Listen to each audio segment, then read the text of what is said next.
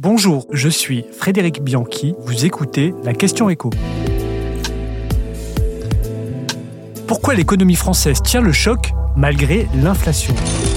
Depuis quelques mois, on parle beaucoup de spectre de la récession. Et à juste titre, parce que pour le moment, la récession en France est bien un spectre, un fantôme, elle n'a pas de réalité.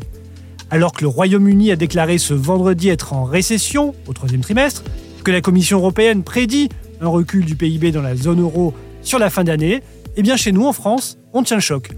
Selon la Banque de France, la croissance devrait être légèrement positive dans les trimestres.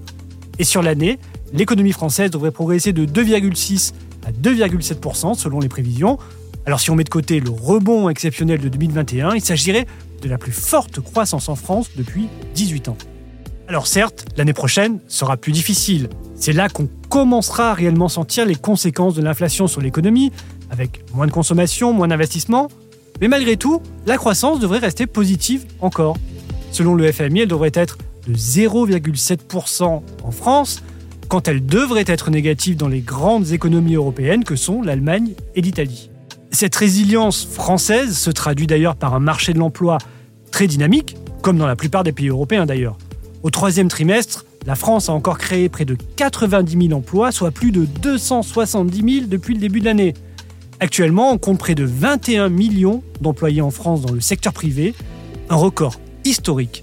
Difficile donc de parler de crise quand l'emploi tient le choc. Alors comment expliquer cette résistance de l'économie française? D'abord, il y a le rattrapage post-Covid.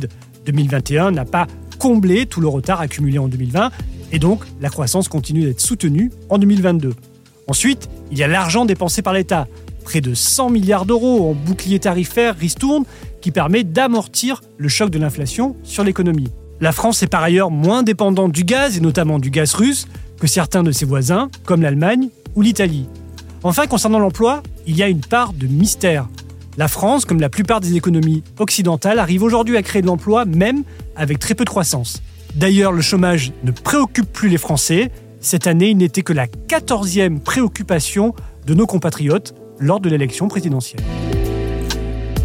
Vous venez d'écouter la Question Écho, le podcast quotidien pour répondre à toutes les questions que vous vous posez sur l'actualité économique. Abonnez-vous sur votre plateforme d'écoute préférée. N'hésitez pas non plus à nous laisser une note et un commentaire. À bientôt.